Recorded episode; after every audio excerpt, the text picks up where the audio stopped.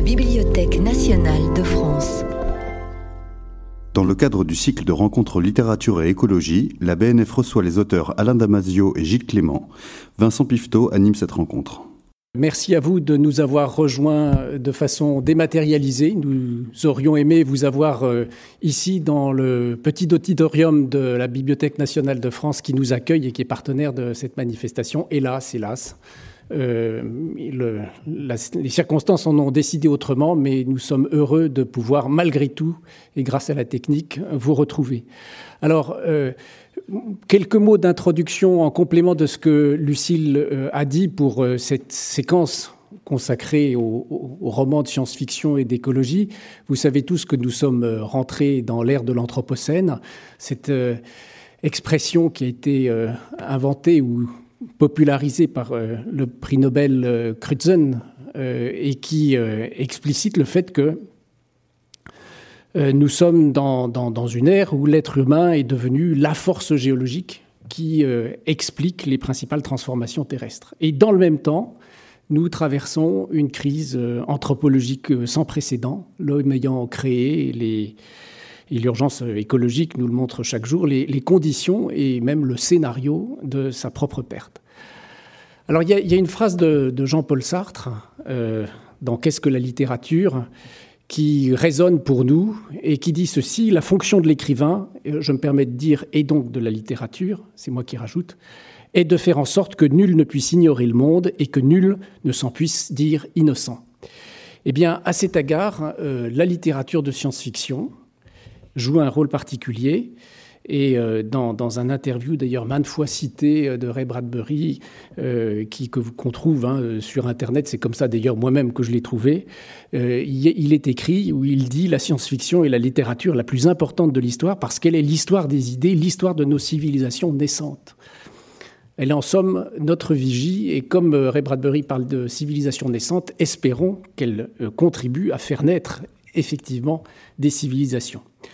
Alors, pour interroger, comme le, précisait Lucille, le, monde qui vient, euh, nous accueillons Alain Damasio, qu'elle a présenté et euh, dont je dirais simplement que euh, c'est un auteur rare, au sens où il s'est fait connaître par trois romans qui sont là. il y en a un quatrième, c'est celui de Gilles, mais qui sont aujourd'hui des romans cultes.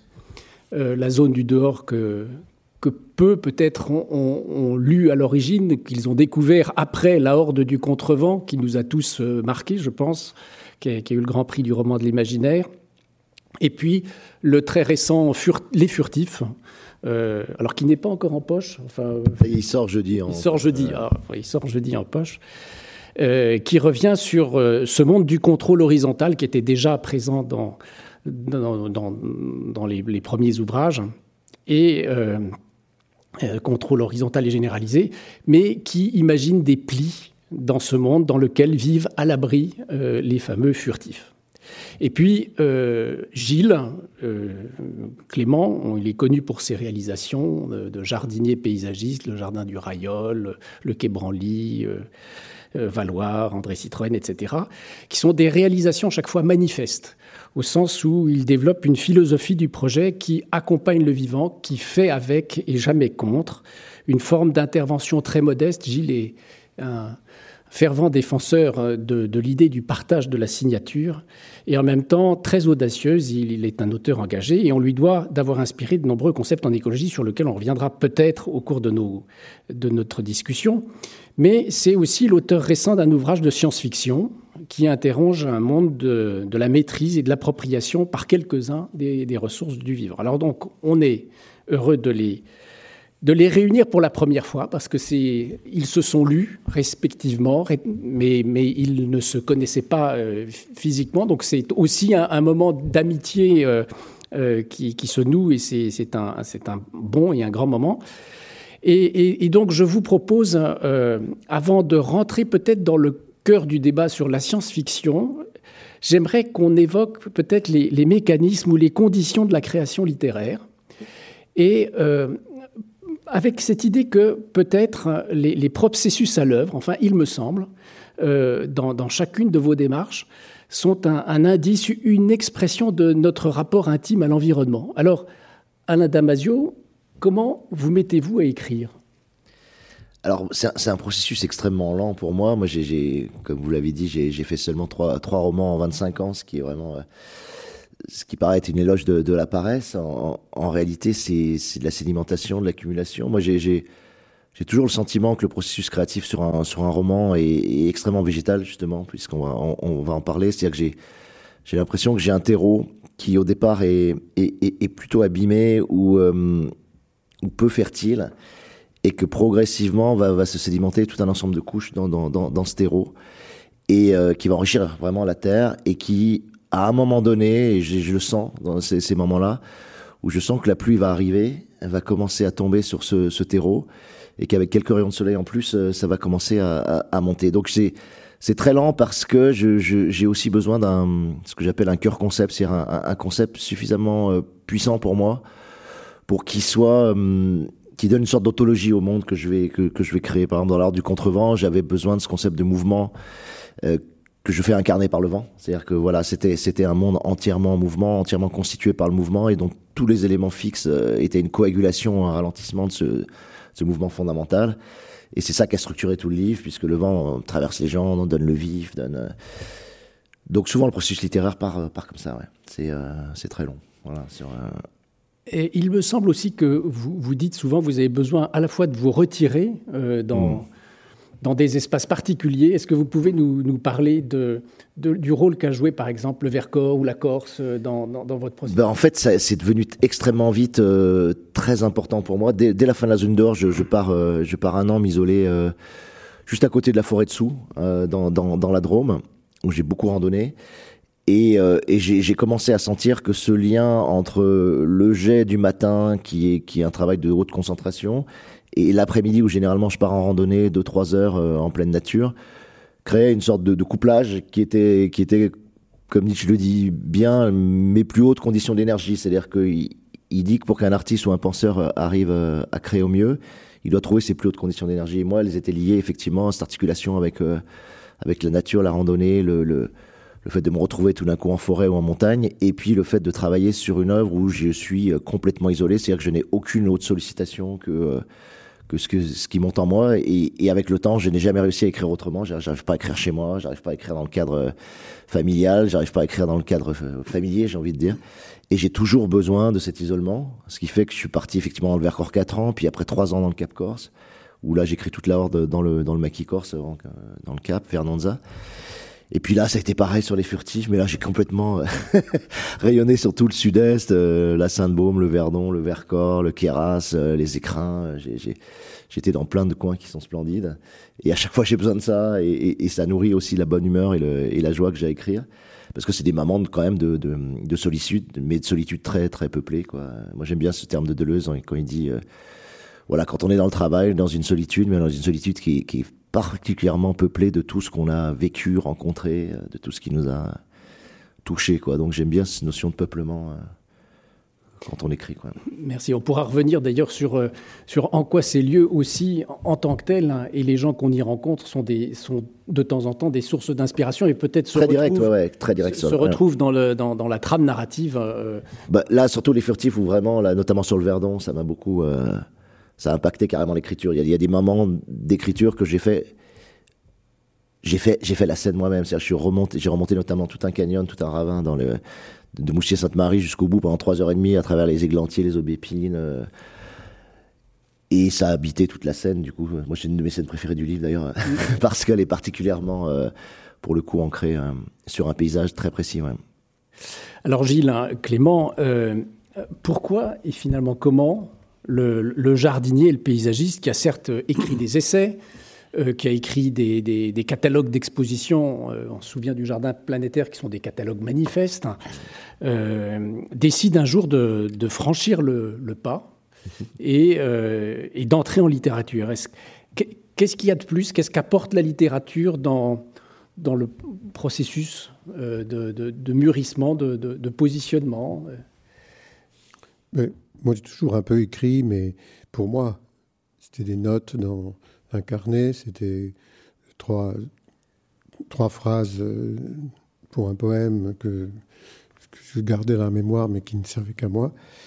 Et puis, euh, j'imaginais pas qu'un jour, euh, j'écrirais pour que ce soit publié. Et quelque chose s'est passé d'ailleurs à l'école du paysage à Versailles quand un directeur de, d'enseignement me dit Ouais, c'est pas mal ce que tu fais, ouais, d'accord, les étudiants sont, sont contents, d'accord, mais enfin, tu, tu ne théorises pas assez. Ah bon? Là, j'étais extrêmement surpris, je ne comprenais pas ce que ça voulait dire. Alors, on me dit peut-être que j'ai pas suffisamment choisi les mots précis pour dire des choses qu'ils ont besoin d'entendre ou de comprendre tout de suite. Et je me suis isolé, voilà, là aussi. Je suis parti assez loin, euh, en Tunisie, où je connaissais des gens là-bas. Je me suis isolé pour écrire ce qui s'est appelé d'abord La friche apprivoisée, mais qui est devenu Le Jardin en mouvement, mon premier livre. Mais c'était pour les étudiants. C'était pour être compris, hmm. entendu. les deuxièmes, euh, d'autres raisons euh, sont, arrivées un petit peu plus tard, lorsque, après, bon, j'ai fait d'autres publications, même des romans, mais il y a eu un moment où euh, je, ne, pouvais pas, à propos du jardin planétaire qui a été évoqué là, je ne pouvais pas dire, voilà, il faut que vous compreniez ce que ça veut dire, cette notion, sans, sans passer par une explication et l'imposer donc il fallait que je, passe par la, dimension du roman.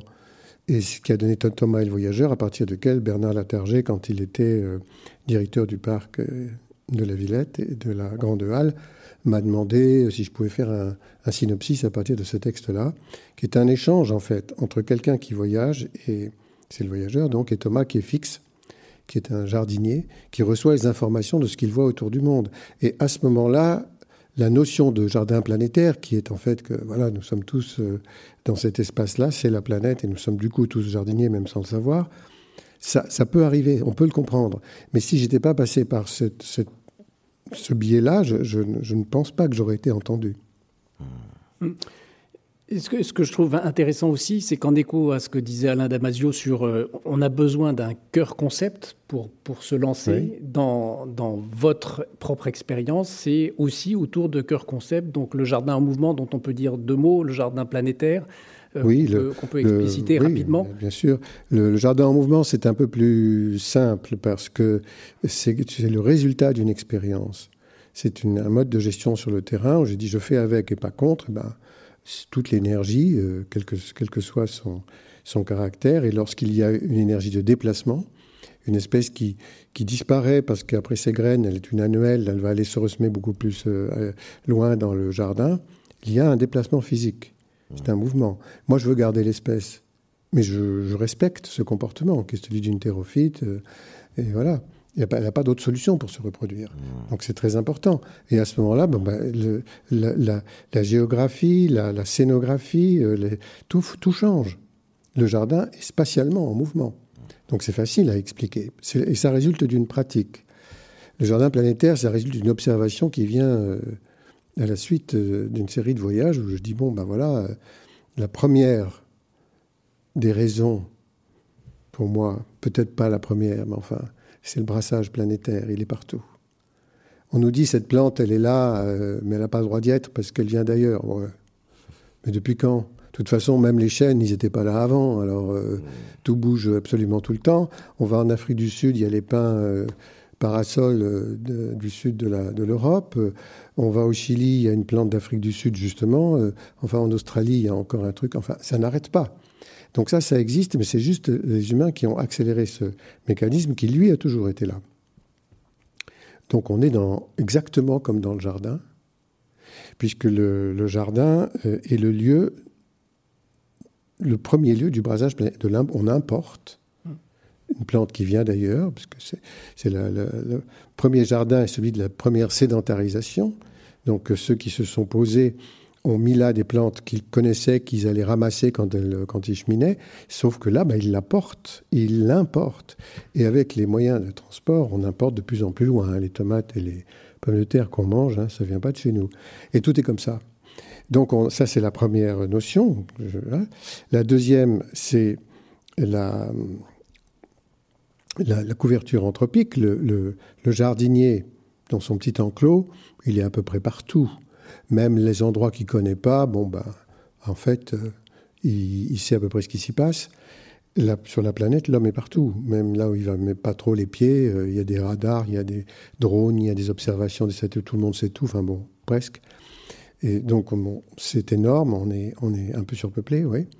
Et la troisième raison, c'est l'enclos. C'est la définition du mot. Jardin veut dire enclos. Enclos et paradis, paradis, bon, ok.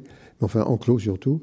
Et oui, la vie, c'est-à-dire ce qui nous concerne vraiment, est limitée aux limites de la biosphère. Alors, c'est quelques milliers de mètres au-dessus du niveau de la mer, hein, disons 10, 12 000, et puis 8, 10 000 en dessous, pas plus, c'est rien.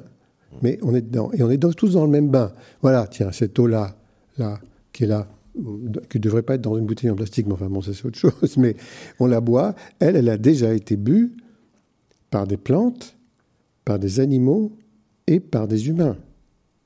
Ça fait bizarre quand on entend ça pour la première fois. Mais c'est la réalité, hein, les scientifiques vous l'expliquent et tout.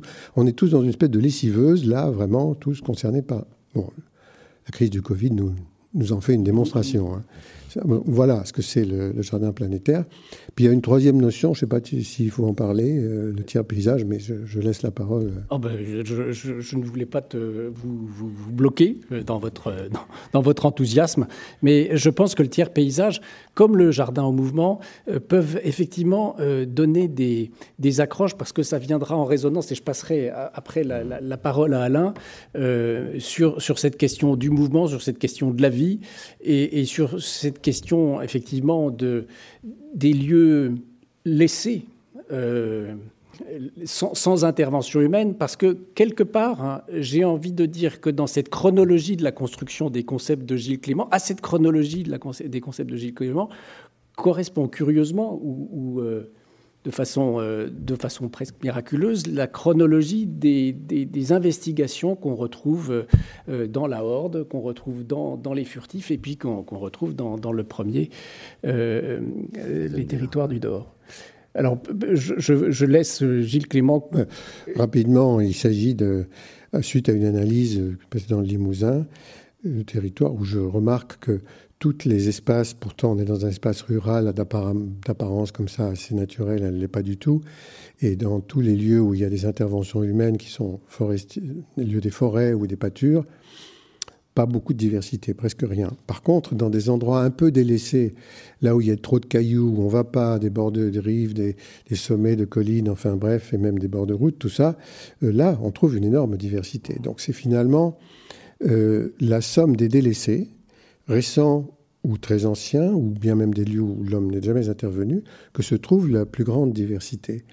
Et ces lieux-là, que souvent on appelle des friches, hein, et qui sont très mal vus, moi je les, je les rassemble sous le terme de tiers paysage, le troisième paysage après celui de la forêt, l'ombre et celui de la lumière des pâtures. Donc voilà.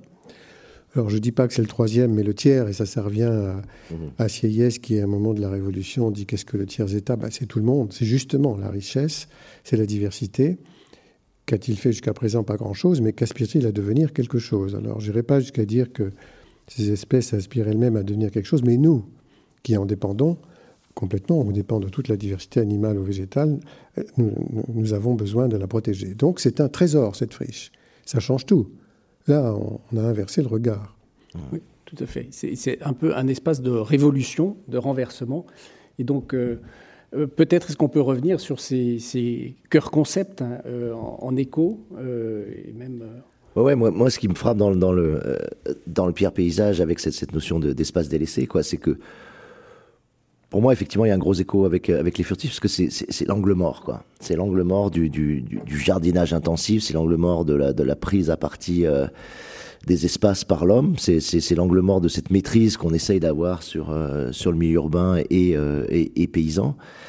Et c'est là, paradoxalement, qu'effectivement euh, se, situe la plus haute vitalité. Et, moi, dans les furtifs, c'est vrai que j'ai construit ça comme ça, mais comme un envers du, contrôle aussi. Donc c'est là que ça se rejoint en se disant, qu'est-ce que ça serait l'envers du contrôle dans une société qui devient une société de traces, dans laquelle, euh, on le sait, chaque, euh, chaque excursion sur le, sur le réseau, chaque utilisation du smartphone, chaque, chaque clic, chaque like, chaque scroll, chaque consultation de site produit sa trace, produit une archive et que cette archive va être ensuite euh, utilisée contre nous. Quoi. Tout ce que vous produirez pourra être utilisé contre vous. Et du coup, on est dans un espace qui, qui, qui est saturé de contrôle, qui est un espace de captation, qui est un espace de surveillance, et que moi, j'ai bâti les furtifs comme l'exact envers de ça. C'est-à-dire, je me suis dit, je, je, je, veux trouver, enfin, en tout cas, je veux inventer une espèce dans ce livre qui serait la ligne de fuite absolue, qui aurait la capacité à échapper à tous ces capteurs, tous ces contrôles, et qui vivrait dans les dernières poches, on va dire, de liberté de, de, nos espaces et urbains. Et, et ce qui est marrant, c'est que même dans la composition du livre, j'ai traîné à faire ce livre. En tout cas, j'ai eu du mal à le, à vraiment le démarrer parce que j'étais bloqué sur l'idée que je, je, je, crée euh, une espèce sur un envers, je crée une espèce sur, euh, sur un contre. C'était, j'étais contre le contrôle, contre, le, contre la trace, et l'espèce se bâtissait un peu à, en s'arc-boutant euh, sur ce, cette logique-là. Et ça me plaisait pas, pas beaucoup, en fait. Je, je me disais, mais ok, mais cette espèce, c'est pourquoi? Qu'est-ce qu'elle porte?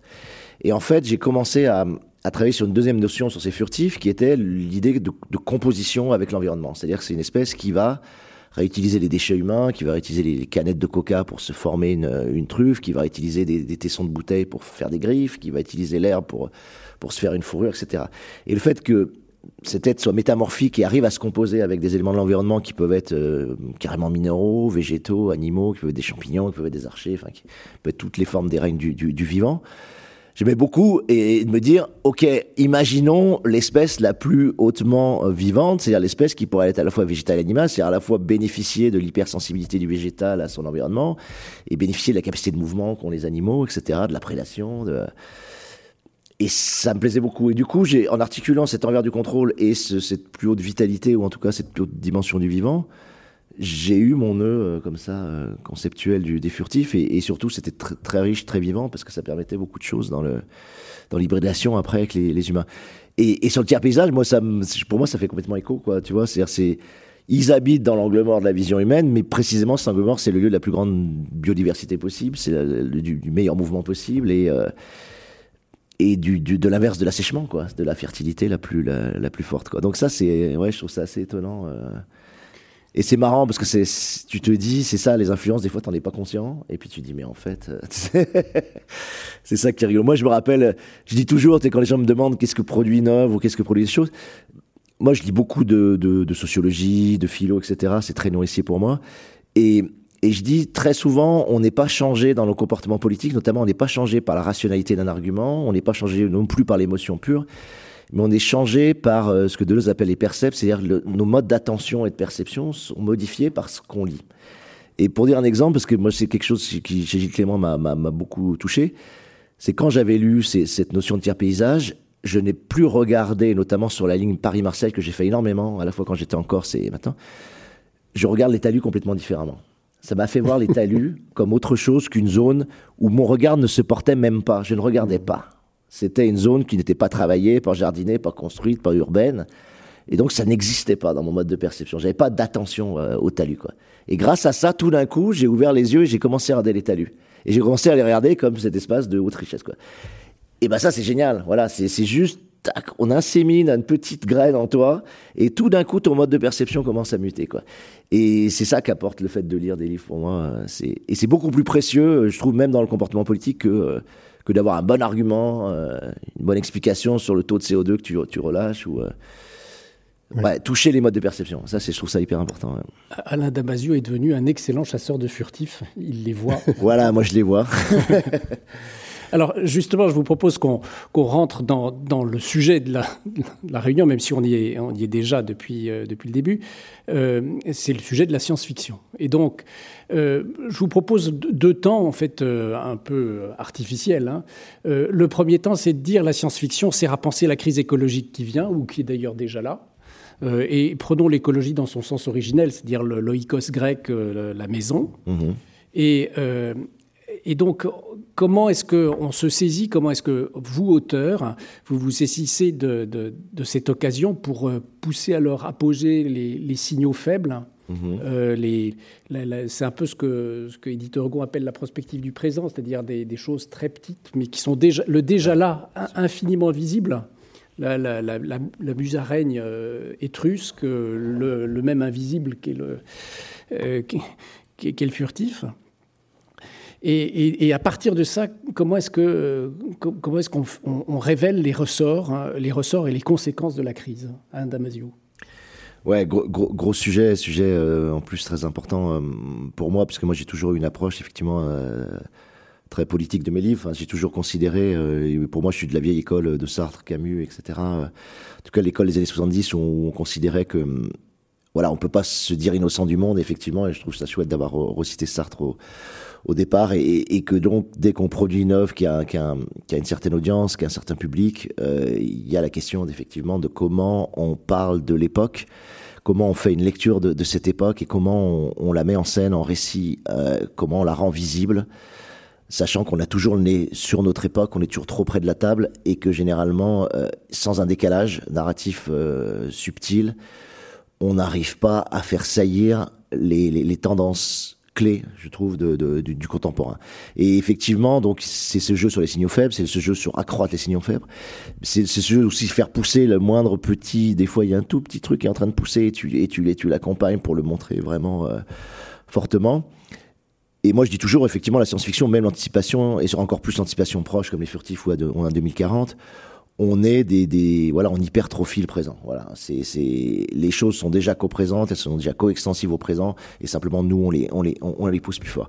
Mais on les pousse sur des axes qui sont ceux qui nous paraissent les plus intéressants euh, de montrer, à la fois sur le rôle de lanceur d'alerte, j'ai envie de dire qu'il y a un rôle très classique de la science-fiction, c'est-à-dire que tu pousses des axes qui sont les axes cauchemardesques, qui sont les axes dystopiques, c'est-à-dire que bon, dans les furtifs, j'ai poussé la dimension euh, contrôle, on porte des, bijoux connectés, euh, extensivité totale de la trace, etc.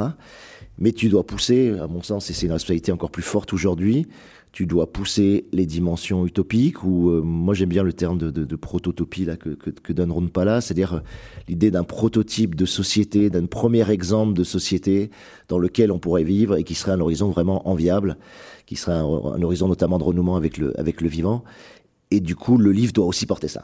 Et et c'est assez utile en science-fiction parce que si tu articules assez bien la dystopie et l'utopie, tu, oui. tu, tu as une clé comme ça, tu as une prise de judo qui est vraiment intéressante, qui crée aussi une dynamique narrative parce que les tes personnages, tes protagonistes affrontent un monde qui est plutôt cauchemardesque, mais en l'affrontant, ils commencent à définir une résistance, une insistance et euh, ce que j'appelle moi une volte, c'est-à-dire une, une, façon de, de, de poser des, des, des, dynamiques révolutionnaires qui ne soient pas juste arc-boutées à ce qu'on subit, voilà, qui soient autre chose que quelque chose qui est subi. Donc euh, la SF joue beaucoup là-dessus. Voilà, je, trouve qu'on a, on a un rôle effectivement.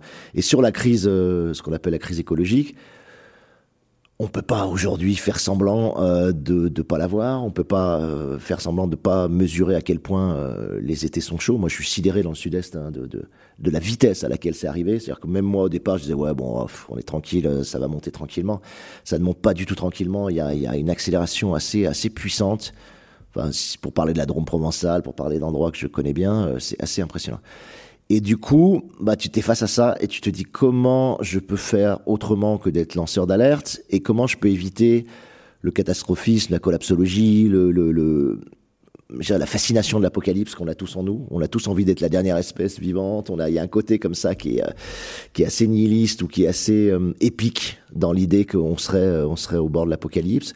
Moi, je pense qu'on doit résister à ces, à ces pulsions-là, ces fascinations-là, et, et, et, commencer à bâtir le monde d'après, mais sans, euh, sans se dire qu'on va passer forcément par, euh, par une série d'effondrements, mais prendre la bifurcation plus tôt, quoi. Voilà. Mais, mais ça implique beaucoup de, de prise de conscience qu'on n'a pas aujourd'hui, et, une des grandes prises de conscience, c'est d'être un vivant parmi les autres vivants.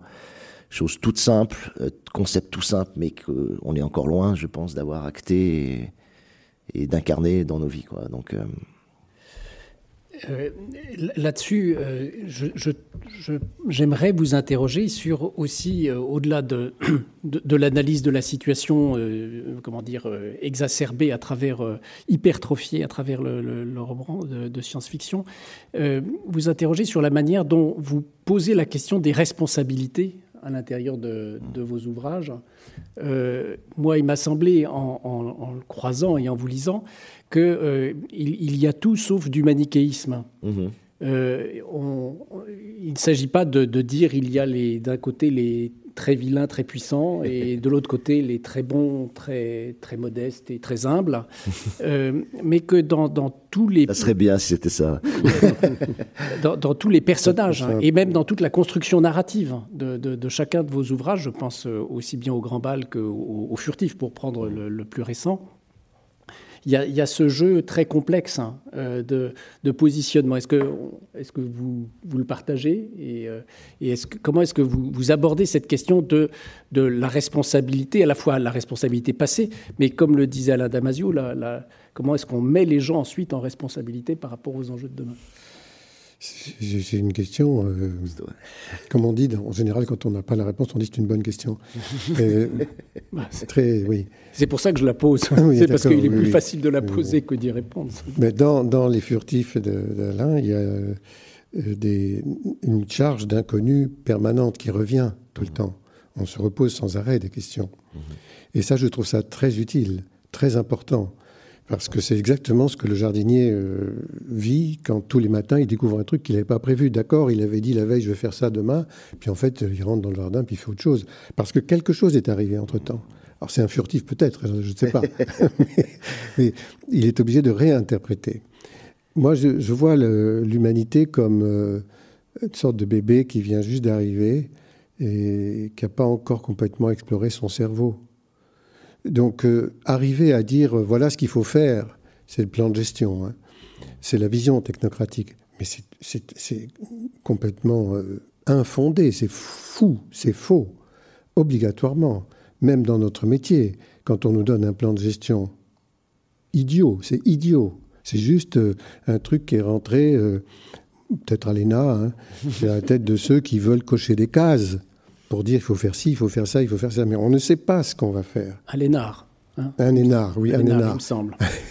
il me semble que, que, vous dites dans la, dans, vous prêtez un de vos, euh, un de vos comment dire, euh, personnages, c'est flou, c'est fou, c'est filou, mm. et c'est peut-être vrai.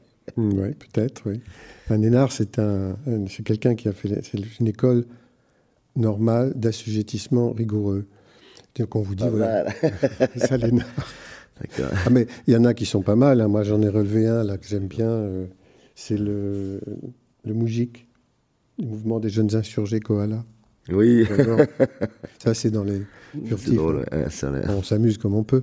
Mais c'est des choses aussi qui ça veut dire quelque chose. C'est pas. Mm. Et, et, donc, j'ai l'impression que on est dans, sans arrêt, dans une, surtout depuis, moi, ce que j'appelle euh, le stupidocène qui naît vers le milieu du 19e, on est dans une illusion permanente de la maîtrise. L'Anthropocène, il naît, pour, selon, selon moi, euh, au moment où justement la première sédentarisation, c'est-à-dire où finalement on transforme un petit peu le paysage par une action que l'on fait dessus.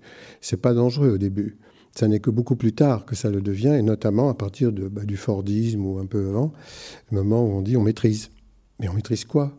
Là, on est en plein dans la question qui se pose aujourd'hui avec le Covid quand même. Hein. On maîtrise rien, mais rien. Mais on croit qu'on le fait. Et le Gambal est un livre sur l'illusion de la maîtrise. Et d'ailleurs, à la fin, on dit non, il ment, là, on nous a menti. Maîtriser en allant jusqu'à ce que toute la nature soit des OGM sous la dépendance humaine, c'est complètement idiot, oui, c'est très dangereux. Parce que euh, ça veut dire qu'on est dans un état de symbiose, l'un dépendant de l'autre. Un des branches, une des branches de la symbiose disparaît, tout disparaît. Donc c'est pas, pas dans cette direction qu'il faut aller. Et l'illustration de l'illusion de la maîtrise arrive par la guerre des nuages dans ce livre-là, mais euh, ça peut aussi arriver, ça par contre. Je ne pense pas qu'on arriverait à maîtriser la totalité des espèces du vivant en, les rendant dépendants de l'humanité. Ça, c'est un leurre, mais c'est une utopie dans la, dans la dystopie. Mais par contre, qu'on puisse. Ou une dystopie dans la dystopie. Oui. Et qu'on puisse arriver à faire des nuages qui, qui pleuvent, qui fassent tomber des gouttes qui sont une arme, un poison, oui. Ça, oui. Ça existe déjà. Hein. Oui. Donc, euh, et, sur cette, cette, question donc des responsabilités, euh, Alain Damasio. Euh... Ouais, c'est une question extrêmement difficile parce que hum, on a, moi je trouve qu'on a cette capacité qui est très pratique de d'externaliser l'ennemi euh, qui pourtant opère en nous et, et, et, et, dont on est partie prenante. moi, je trouve ça euh, très net sur le, le, voilà. Moi, je suis, je suis des mouvements de gauche, d'extrême gauche, etc. Donc, euh, on a un ennemi qui est bien, qui est bien défini, qui s'appelle le, capitalisme extractiviste. Aujourd'hui, on, l'appelle comme ça parce que on essaie de, de coupler la dimension économique et, écologique. Et puis une fois qu'on a posé ce gros bloc en face de nous, on se dit bon ben voilà, c'est ça l'ennemi, on va essayer de le détruire, on va essayer de le, dépasser, etc. Sans vouloir voir que cet ennemi il opère en nous, qu'on est un relais euh, de son fonctionnement, ne serait-ce que par la, consommation, que par l'économie de désir dans lequel on est on est inséré, qu'on active nous-mêmes. Et on est toujours à, même, même sur des, effectivement, des, des rencontres euh, autour de l'écologie, à avoir des bouteilles plastiques euh, et à les boire en toute tranquillité. et, et à continuer à faire n'importe quoi, en fait. Euh. donc, ça veut dire que si tu arrives pas à dépolluer à l'intérieur de toi toute cette économie de désir, en tout cas à la travailler et à l'orienter vers d'autres champs, euh, pour moi, rien ne changera. Donc la responsabilité, elle est plus de dire, voilà, moi je dis souvent, je, je, trouve que le capitalisme, pour l'instant, a, a, gagné la bataille du désir, en tout cas sur les 70 dernières années c'est un désir qui est transformé euh, en pulsion. Euh, la pulsion est transformée en acte d'achat, etc. Donc c'est un désir dégradé, mais il a pris un peu, euh, il a préempté en tout cas le travail du désir en, nous. Et tant qu'on n'arrive pas à articuler ce, ce, désir vers autre chose, ça va être très difficile de, de, de, de, bouger. Et pour moi, on a coupé depuis deux siècles ce lien effectivement avec le, avec le vivant. On, on le sait bien, c'est l'émergence de la, de la modernité. On a fait de ce vivant une nature qu'on a repoussé comme un arrière-plan, comme un fond d'écran on est très content de mettre des superbes fonds d'écran de, de, de, paysages et de forêts, mais euh, on s'y déplace jamais, on, on s'y inscrit jamais, on, on sait même pas ce que c'est en réalité, quoi. Et du coup, pour moi, c'est très, voilà, c'est très compliqué de d'activer ce désir vers un renouement avec le vivant et de faire retrouver ça aux gens. Et en même temps, moi, je vois, j'ai des filles, elles l'ont, elles l'ont instinctivement. Donc, c'est perdu à l'adolescence, c'est perdu. Euh, par nos fonctionnements urbains et culturels, mais c'est qu'au-présent à, notre naissance et à notre déploiement au, début. Quoi. Il y a une sorte d'instinct d'amour et d'empathie avec les animaux, par exemple, que tous les gamins ont et qui euh, et, qu'on perd ensuite euh, complètement. Quoi. Donc ça, c'est c'est vraiment un aspect euh, qui moi me, me frappe. Et j'aime beaucoup ce que ce que dit Gilles Clément sur le le fait qu'on était bébé. Tu vois, on est une espèce bébé. Euh, qui est extrêmement récente dans, dans l'histoire humaine. Et moi, je suis toujours sidéré, étant auteur de science-fiction, par exemple, par la fascination que les gens peuvent avoir pour les machines, pour les soi-disant intelligences artificielles, pour des fonctionnements algorithmiques comme ça, alors que le vivant existe depuis 4,3 milliards d'années, quoi que c'est des machineries génétiques absolument prodigieuses issues de l'évolution, c'est-à-dire qu'il y a une optimisation des fonctionnements du vivant qui est juste prodigieuse, comme si un ingénieur avait travaillé pendant 4,3 milliards d'années pour aboutir à ce qu'on voit aujourd'hui. Et nous, on a l'outrecuidance, l'espèce d'immodestie absolue, de, de crétinerie, quoi, de stupidité euh, prodigieuse, de se dire, bah, allez, on va, bidouiller quelques organismes, on va les modifier génétiquement et on va réussir à recomposer les choses, etc. Sans se dire, mais attendons, euh, attention, quoi. Vous avez vu que ça, que c'est une optimisation génétique sur 4 milliards d'années que vous êtes en train de toucher, là, avec vos petites mains de bébé, de, d'espèces extrêmement récentes.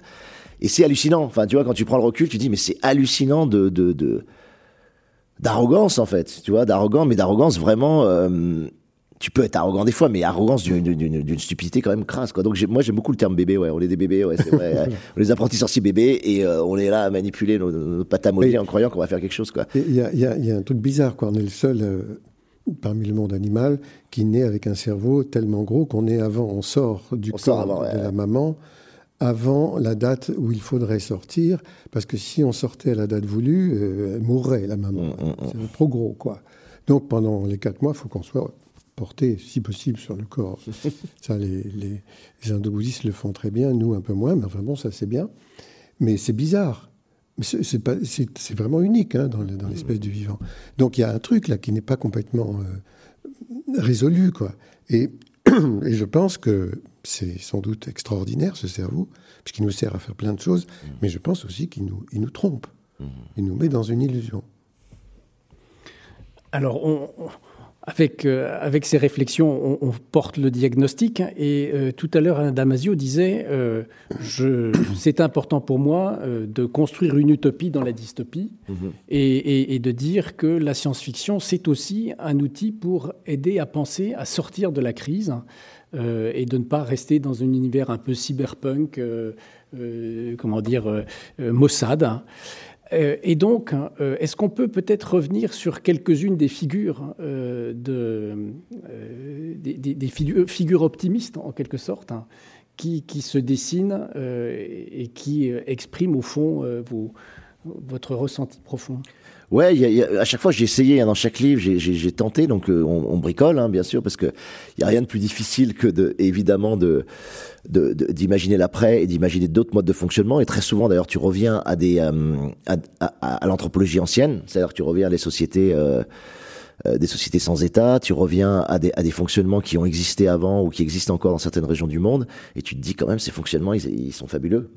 Et que nous on on est tellement fiers de nos démocraties occidentales, de nos suffrages universels, sans voir à quel point c'est pauvre. Quoi. Donc, euh, moi, je dirais, bon, sur la zone du dehors, je, je, je, je, fais tout ce travail euh, utopique à la fin du livre, quand ils sortent vraiment dans le dehors et qu'ils qu'ils essayent de constituer des types de communautés, certaines fondées sur le jeu, certaines fondées sur le dissensus, euh, le dissensus dynamique, c'est-à-dire d'accepter que, effectivement, on soit pas d'accord, mais que ce, cette façon de pas être d'accord soit articulée avec des gens qui sont des j'appelle des liants, c'est-à-dire qui font le lien entre les ouvreurs, ceux qui génèrent de l'idée, qui génèrent des, des, des, ruptures, et, euh, et ce que j'appelle les terreurs, ceux qui essayent d'ancrer, d'institutionnaliser, etc. Et donc ces ouvrants, travaillant avec ces terreurs un peu en, en, en position, euh, sont articulés par les liants et les rôles changeant régulièrement. Euh, un peu comme dans la gouvernance partagée où tu, où tu demandes à chacun de, de prendre le chapeau noir de la critique, puis ensuite le chapeau vert de, de, de l'optimisme et de la créativité, puis ensuite le chapeau rouge de la de l'émotion et de la, la, sensibilité,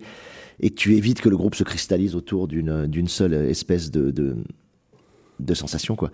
Donc voilà, il y, avait un travail comme ça sur des utopies communautaires euh, assez euh, assez fortes. Après la horde, je pense que c'est encore assez différent. La Horde, c'est un livre vraiment sur le lien et, le mouvement et sur qu'est-ce que c'est qu'un collectif de 23 personnes qui aurait qui irait au bout de ce qu'il peut et qui irait au bout ensemble en, articulant un peu tout un ensemble de compétences extrêmement complémentaires.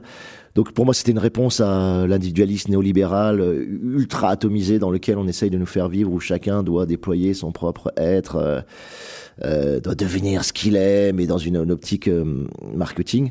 Et, et, et, la Horde essayait simplement de, de, de montrer ce, ce, ce, qui pour moi est déjà très politique, de montrer ce collectif que fonctionnant ensemble et, et articulant ensemble les mêmes quêtes, quoi. Et chose très difficile aujourd'hui, je trouve, à bâtir. Et puis les furtifs partent encore euh, donc plus proche de, des ZAD, plus proche de, de l'idée de zone autogouvernée, de, de ce que j'appelle les OAV, les zones où apprendre à vivre ensemble, où, et la variante étant les zones où apprivoiser le, vivant ensemble. L'acronyme change selon les, les moments. Moi, j'adore le terme apprivoiser. Gilles Clément l'a réutilisé, mais euh, friche apprivoiser, euh, apprivoiser euh, le vivant, je trouve que c'est quelque chose d'extrêmement chouette, parce que ça implique un respect, ça implique des égards ajustés, ça implique... Ça implique qu'on est deux vivants qui se, qui se, qui se parlent, qui dialoguent ensemble. Donc, euh, je travaille vraiment là-dessus. Voilà, moi, je, pour résumer, je dis, voilà, j'essaie de, de, tendre vers une sorte de zoopunk ou de biopunk, c'est-à-dire l'idée que c'est pas euh, l'hybridation avec la machine qui va nous libérer, voilà, qui était la promesse du cyberpunk, qui était la, la, la belle promesse auquel moi j'ai cru à un moment donné aussi, je pense plus jeune.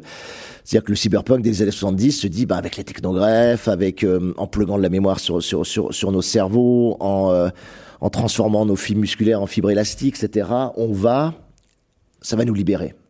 Et ça va être fun. Et, on va faire des trucs de fou. Et ça va accroître notre capacité d'expérience. Nos, nos... Et il y avait toute une logique avec les drogues, avec la composition, avec la technologie, etc. Mais c'était vraiment la promesse que le couplage de, l'être humain avec le silicium, en gros, allait, euh, allait nous libérer, nous émanciper. Et moi, je considère que cette promesse s'est refermée avec un peu les GAFAM, c'est-à-dire s'est refermée avec un monde quotidien dans lequel on est interfacé en permanence avec la technologie et on se rend compte que cette technologie est une machine d'auto-addiction absolument prodigieuse.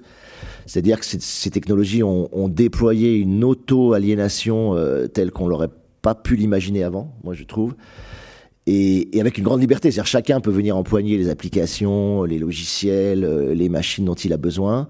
Mais dès qu'il rentre là-dedans, dès qu'il rentre dans ces réseaux-là, le design de la dépendance qui a été mis en place par ces plateformes est tellement puissant, utilise tellement de techniques comportementalistes euh, assez ignobles et assez cyniques que tu c'est très difficile ensuite de s'en extraire et donc que tu dans des boucles d'auto-addiction, d'auto-alignation très fortes. Donc cette promesse de libération du cyberpunk, elle s'est effondrée sur euh, sur le smartphone pour moi euh, voilà, donc c'est un peu les boules, voilà, c'est un peu les boules. Je dis pas que le smartphone ou Internet n'a pas encore des capacités d'émancipation et et que nous ça nous permet pas évidemment des choses et des empuissantements, ça nous permet énormément de choses fabuleuses, mais malgré tout, ça a été quand même bien piégé, bien dévoyé vers euh, vers des mécanismes de, maximisation du profit et donc de Donc du coup, bah, moi, je, pars plus sur une piste, ouais, biopunk, en disant, euh, bah, retrouvons ce lien avec le vivant, redéployons ce, truc dans lequel on s'est refermé dans un technococon. Il faut réouvrir ce technococon et aller rechercher des choses qui étaient évidentes pour pour des gens il y a encore un siècle, quoi. Tu vois. Euh. Donc on, on a l'impression de revenir en arrière, mais on revient pas en arrière parce que scientifiquement, l'éthologie a beaucoup progressé. L'étude du comportement animal est devenue beaucoup plus fine. L'étude des plantes, c'est aussi euh, énormément progressé. Donc quand les gens disent ouais, mais en fait vous allez revenir au 19e siècle, vous revenir à la vie dans les villages, etc. Je dis non, parce qu'on a acquis un savoir scientifique encore plus fin qui, qui montre à quel point euh, les plantes sont sentientes, par exemple, chose qu'on ne voyait pas aussi bien. Moi, j'ai vu des expériences là à Toulouse sur le, le rapport des, des plantes avec la musique, par exemple. Tu vois à quel point ça les et tu te dis bon, euh, arrêtons de croire que c'est un retour en arrière, quoi. Tu vois, au contraire, c'est, c'est, c'est, on va vers l'avant et avec des connaissances encore plus fines, encore plus subtiles. Et c'est, moi, je trouve ça hyper enthousiasmant, voilà. Donc, euh, donc c'est ça. Les utopies que j'essaie de porter sont, et, le jardinier est-il l'utopiste de demain ben, Le jardinier, il trouve que le smartphone, quand il est usé, ben, il faut le, jeter, quoi, comme tout le monde. Hein. à la rigueur, un râteau, tu peux le réparer, quoi. Mais bon, euh, machin comme ça, euh, tu le fais pas. Mais quand une, euh, une plante ou, un animal est, a un choc, c'est pas du tout la même chose. Hmm. Tu le jettes pas à la poubelle. Il peut se réparer. Parce qu'il il a interprété quelque chose qui va le transformer et que peut-être il va faire passer même cette transformation à sa descendance. Hmm. J'insiste beaucoup sur le transformisme lamarckien parce qu'il est vraiment la seule théorie de l'évolution. D'abord, c'est la première. Ensuite, c'est celle qui, dans le temps, dure le plus. Les chocs, les chocs darwiniens existent effectivement, mais ils sont en courte durée. Alors les chocs darwiniens, hein, c'est le modèle de l'économie, ça marche, c'est bon, t'es bon, tu restes. Ça marche pas, euh, ça remporte pas, tu disparais. Euh, c'est pas ça, ça existe biologiquement un tout petit peu, mais la plupart du temps, c'est une évolution qui passe par le transformisme. Donc nous avons cette, cette possibilité-là d'évoluer en interprétant quelque chose qui euh, va nous, nous, modifier, ou modifier en tout cas nos, êtres descendants. Alors j'utilise, euh, c'est pas moi qui l'ai inventé, hein, l'expression de, c'est pas vraiment une expression, c'est un constat des oursons métis hein, de, de Baptiste Morisot, mhm. qui constate justement, bon ben voilà, c'est un, constat, on peut dire, hein, le, les ours polaires et les grizzlies se rencontrent, c'est le réchauffement climatique. Ils font des bébés, on ne savait pas qui pourrait le faire, mais enfin ça marche. Et euh, ces bébés, ils naissent dans le contexte qui est celui-là, celui qu'ils connaissent depuis leur naissance, alors que les parents ont souffert, ils sont dans le stress, ils savent plus comment faire. Ce sont eux qui apprennent à leurs parents comment il faut faire pour vivre. Ça, là, on est dans un mécanisme de l'évolution du transformisme lamarckien absolu, quoi. Et c'est tout le temps comme ça. Alors, ça ne veut pas dire que pendant ce temps-là, il faudrait que nous, conscients du fait que nous allons nous transformer, nos, notre descendance se transformera, que tous les êtres vivants, c'est comme ça, nous continuons à faire nos bêtises. Ça, c'est pas une raison pour ça. mais que nous, que nous, faut essayer d'éviter ça. Mais qu'au moins nous acceptions l'idée que de toute façon, on, ne vivra pas demain comme on vit aujourd'hui. Et certainement, c'est certainement pas avec une, foi absolue dans le robot qu'on va faire avancer les choses. C'est avec une meilleure compréhension du vivant. Mmh. Et là, on apprend beaucoup de choses avec les scientifiques sur le vivant aujourd'hui. C'est vrai ce que dit, euh, c'est ça. Euh, comme, comme Ourson Métis, on a le sentiment aussi que Tishka, qui est au fond euh, le héros du livre, hein, et, relève de, cette, euh, de, ce pari aussi. Ouais, moi j'aimais bien l'idée, j'aime toujours l'idée d'hybridation et de, de métissage parce qu'elle est extrêmement productive et en termes de créativité et, et, et sur l'espoir que ça donne quoi. C'est-à-dire que si quelque chose peut se métamorphoser, ça veut dire qu'effectivement elle peut se réparer et ça veut dire qu'effectivement elle peut elle peut survivre à des conditions de stress fortes, elle peut survivre à, une dégradation des conditions climatiques, etc. Donc moi c'est pour ça que je, suis très confiant par exemple quand les gens sont catastrophistes sur le sur le ce que le réchauffement climatique fait aux vivants. Quand tu regardes les choses, tu peux avoir confiance dans la capacité du vivant à, à pas y échapper, mais à s'y adapter et, et, et et là-dessus, faut pas, faut pas être dans le stress ou dans l'espèce de catastrophisme parce que le vivant s'adaptera, à la fois végétal et, animal, et trouvera des solutions. Et c'est parce qu'il a cette force métamorphique en lui, et transformiste, comme, dit Gilles Clément, que qu'il peut le faire.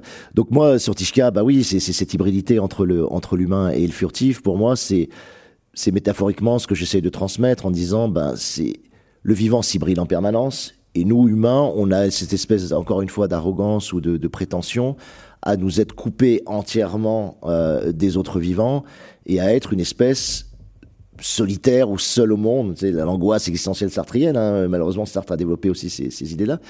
Et, en réalité, on, est assez odieux parce que on refuse de s'inscrire dans le cycle du vivant. Tu vois, moi, une des choses que Baptiste Morisot euh, m'a appris aussi, c'est quelqu'un que j'aime beaucoup et dont j'aime beaucoup les livres, il, il dit, ben, les déchets, par exemple, tels qu'on les jette, tels qu'on les met en sac plastique et qu'on les brûle, c'est-à-dire qu'on refuse que nos propres déchets servent au cycle du vivant. Et on est la seule espèce qui fait ça.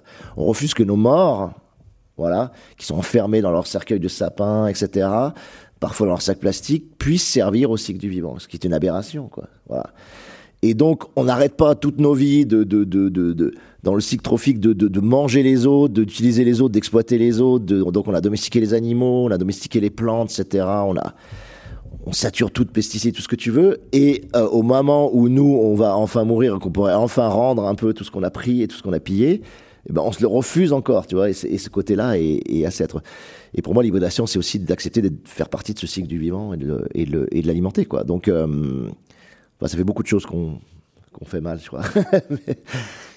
Alors pour parler, pour aller au-delà, peut-être euh, conclure euh, ou aller vers la, vers la conclusion de notre échange, mais toujours pour parler d'hybridation, je voulais revenir sur le fait que l'écriture romanesque n'est chez vous qu'une facette de, la démarche de création. Elle se complète toujours d'une incursion dans d'autres champs, comme la création typographique, la création musicale, le dessin. Alors, euh, Alain Damasio, est-ce que vous pouvez nous, parler justement à travers les furtifs de, ce projet qui, est, qui est certes un livre univers, mhm. mais, euh, mais c'est également un, projet artistique total sur le graphisme, hein, euh, qui va au-delà de la polyphonie des personnages, qui est, vraiment un travail typographique. Il y a le projet sonore que vous avez fait avec Yann Péchin. Mhm. Au fond, euh, est-ce que c'est parce qu'on est dans le champ de la science-fiction qu'on peut s'autoriser d'avoir cette, euh, cette incursion et cette, euh, cette hybridation avec d'autres, d'autres démarches sensibles pour essayer d'appréhender plus globalement oh, Ouais, je, je, je, crois. Ce qui est marrant, c'est que la science-fiction, pour les gens qui connaissent pas le, genre, il, il assimile toujours aux robots, aux vaisseaux spatiaux, à des choses extrêmement fermées. En réalité, moi, je crois que c'est un des genres les plus libres qui existent. Et ça m'étonne pas que Gilles Clément y soit, s'y soit porté aussi. On a, je sais que Vinciane Desprez aussi, qui est un, qui est une extraordinaire philosophe aussi du, du, du vivant, euh, vient de faire un livre de, de, de science-fiction qui va, je crois, bientôt sortir. Euh, et ça m'étonne pas, en réalité, parce que ce, ce, ce, ce champ-là, ce genre-là est extrêmement ouvert. C'est un genre spéculatif, c'est un genre qui permet de réfléchir, et, et c'est un genre qui donne une très grande liberté. Et du coup, quand on, moi, j'ai travaillé sur la, la, typographie, bon, ce que j'appelle la typoésie, mais j'ai pas, j'ai pas inventé le mot, hein, ça existait avant. C'était vraiment l'idée que on croit avoir été au bout de la forme livre et beaucoup de gens disent oui, on va faire du transmédia maintenant, on va augmenter le livre avec telle ou telle chose, etc. En réalité, la forme livre, juste ce papier, euh, ces petites lettres noires sur une page blanche, on n'a pas été au bout. C'est-à-dire que notamment la typographie, c'est-à-dire le, ce que optiquement peut produire euh, un signe typographique sur une sensation de lecture, on n'a pas été euh, du tout au bout encore de ces choses-là. Les lettristes l'ont fait, euh, évidemment, Apollinaire l'a fait sur les calligrammes, mais il y a encore beaucoup de choses à explorer, et notamment en roman. Quoi. Et effectivement, moi, j'avais, euh, quand j'écris Les Furtifs, j'avais cette idée que quand l'hybridation se portait sur les personnages, quand les personnages invoquaient un furtif, c'est-à-dire qu'un furtif rentre en eux et le frisson du furtif opère en toi et va modifier progressivement tes ressentis, ta façon de vivre. Je voulais pas tordre encore une fois la syntaxe et les styles, parce que chaque personnage a déjà son style, mais je voulais faire rentrer par une fine poussière euh, typographique la sensation que quelque chose se passe et qu'il y a un mouvement supplémentaire euh, qui vient qui vient du furtif dans le personnage et je voulais que ce soit très discret d'où le fait que j'utilisais des points des virgules des euh, des apostrophes etc des signes voilà une fine poussière une petite limaille comme ça de, de ou une volée de graines selon comment vous voulez l'envisager et je trouve que ça apporte une sensation en lecture, ça bloque pas le rythme de lecture, mais on sent que quelque chose se passe. Voilà. Et, je trouvais précieux de pouvoir recourir à une dimension optique de, de du, du texte, parce qu'il y a des dimensions sonores, il y a des dimensions bien sûr rythmiques, mais euh, on n'utilise pas beaucoup l'aspect euh, vraiment graphique du, de, de, la forme des lettres et du... Euh, et, et, la typo, donc c'est là-dessus. Après, bah, c'est beaucoup plus facile sur la, sur la musique, c'est-à-dire que Les Furtifs sont vraiment un livre sur le son, c'est un livre qui parie sur le, le pouvoir imaginatif du son, qui considère que le, on est un peu saturé d'images et que l'image a un rôle plus de contrôle et, et pour moi de ouais, sert à conduire les conduites, un peu comme disait Foucault, l'image est, assez manipulatrice.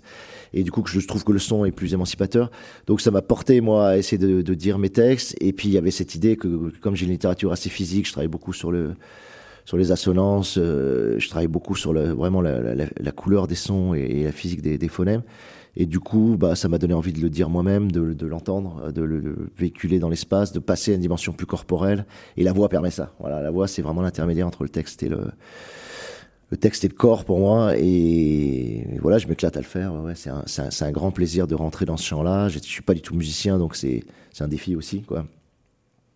Mais euh, voilà, d'entendre le texte sonner, de le faire sonner, de le faire entendre, de le faire vibrer je trouve que ça amène une dimension vitale qui, qui, qui peut manquer au texte seul. Voilà. Donc, euh, pour moi, c'est un passage au corps. Voilà, c'est un passage au corps. Euh, et je pense qu'on a besoin, et encore plus en ce moment sous Covid, euh, de retrouver la chair, de retrouver le face à face, le corps à corps, de, de retrouver ce passage à l'incarnation, puisque tout passe par des ersatz d'incarnation à travers le numérique. Donc, au bout d'un moment, enfin, moi, je sens l'assèchement très fort monter, quoi. Ouais.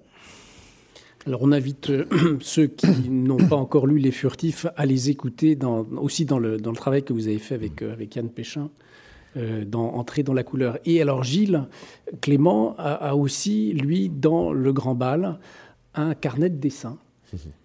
oui, Et, c'est en quelque sorte la conclusion. Et donc comme si le texte devait, devait aboutir devait s'illustrer à la fin, devait se récapituler dans le dessin.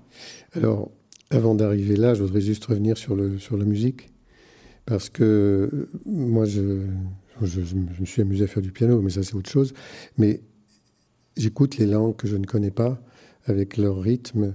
Et j'aime beaucoup, en fait, même si je ne comprends pas du tout.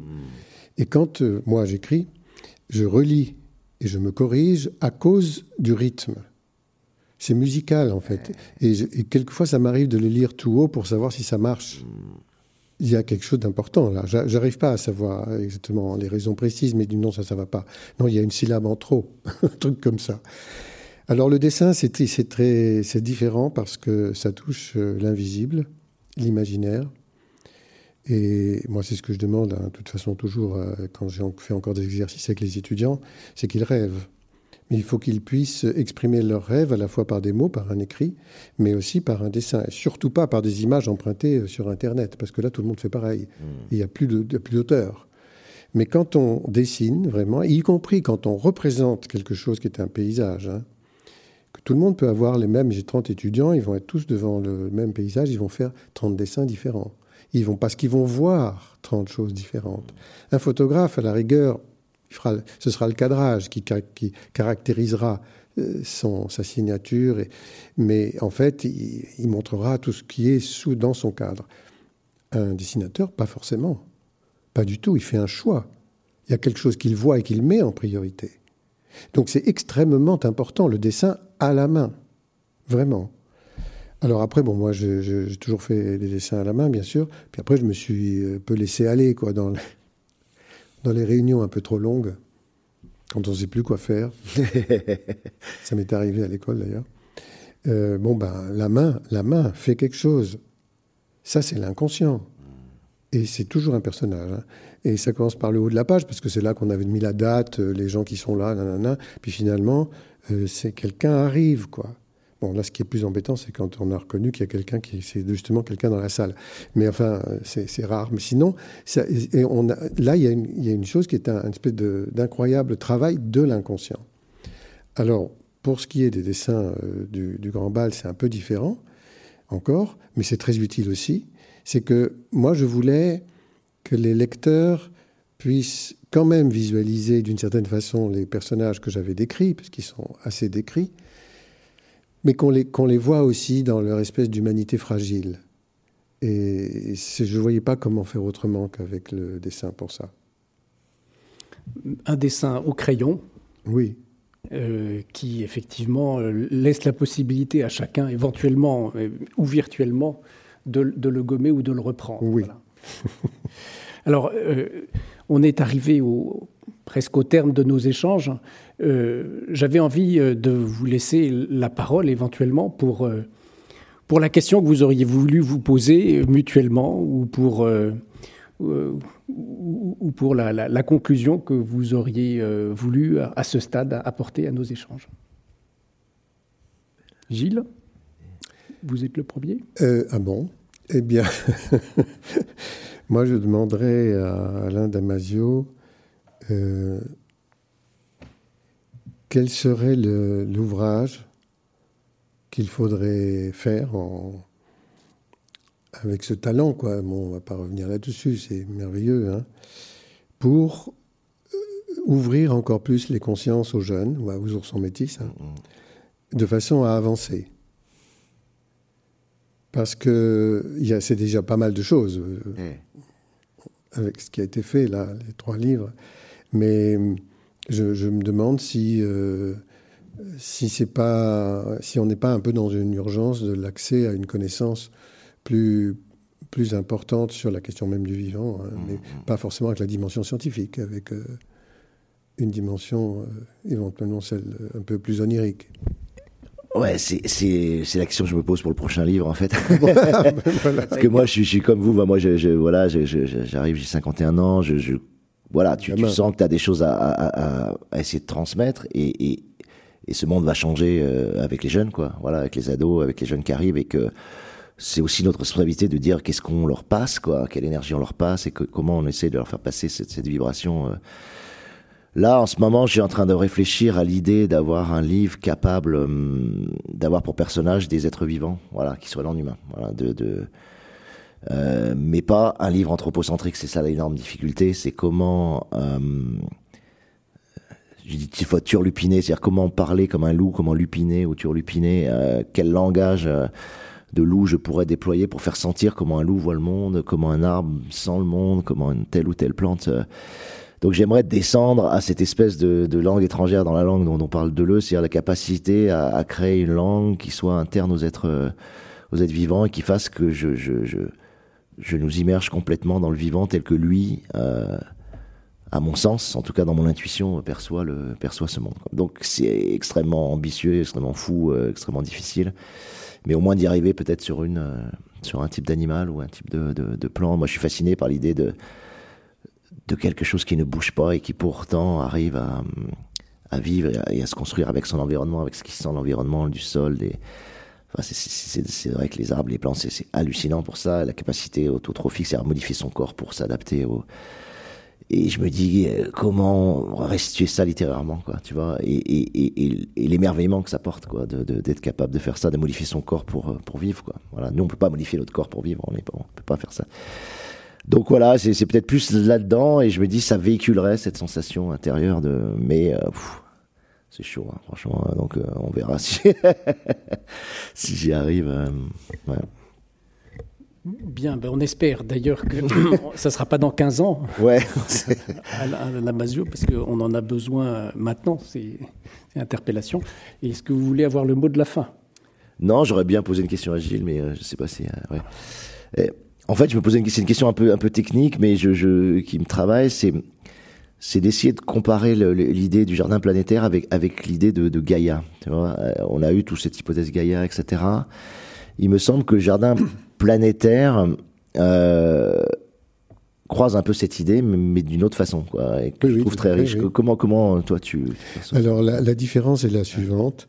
Le Gaïa, qui est une idée, euh, je trouve, très intéressante et qui est mmh. très réelle. C'est-à-dire que la planète est un être vivant, en tout cas dans l'épaisseur même de la biosphère, parce que au-delà des 11 000, 12 000 mètres au-dessus et en dessous, c'est pas terrible, mais dans cette épaisseur-là, oui.